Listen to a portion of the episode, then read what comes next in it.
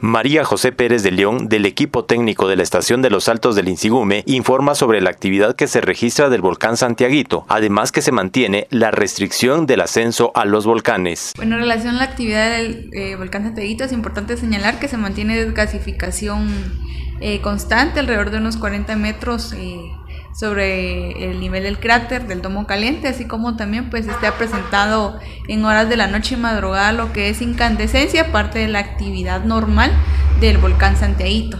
Asimismo, pues se tiene una restricción de acuerdo al acta número 17 del año 2018 de la Municipalidad de Quexaltenango y el eh, boletín especial de 01 del 2023 en el que pues se les hace un llamado a la población de evitar acercarse a 5 kilómetros alrededor del cráter Domo Caliente, puesto que este significa un gran peligro debido a pues el material que se ha ido acumulando en, en el domo, ¿verdad? Lo cual podría generar avalanchas, así como también pues recordarles que Santiaguito pues mantiene un flujo de, de lava, ¿verdad? Que supera los 3 kilómetros de, de largo, por lo cual pues también hacer las recomendaciones para evitar acercarse al, al flujo, puesto que puede representar algunos daños como quemaduras graves.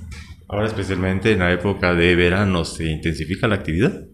Bueno, en relación a esto, volcán Santiaguito pues ha mantenido una actividad dentro de sus parámetros normales, sin embargo pues es un volcán eh, bastante activo, ¿verdad? Eh, eh, en los últimos días pues se ha presentado incluso lo que es expulsión de finas partículas de ceniza, ¿no? Por lo que también se le recomienda a los poblados cercanos que al presentarse se puedan aplicar el protocolo correspondiente a caída de ceniza.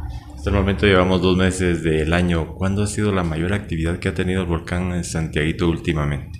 Bueno, el volcán Santiaguito ha mantenido una actividad constante, sin embargo, pues eh, eh, quizás una, una de las fechas significativas sería aproximadamente eh, la tercera semana del mes de enero, que es cuando se presentó pues caída de ceniza aquí en, en el valle de Quetzaltenango. Desde Emisoras Unidas Quetzaltenango informa Wilber Coyoy, primera en noticias, primera en deportes.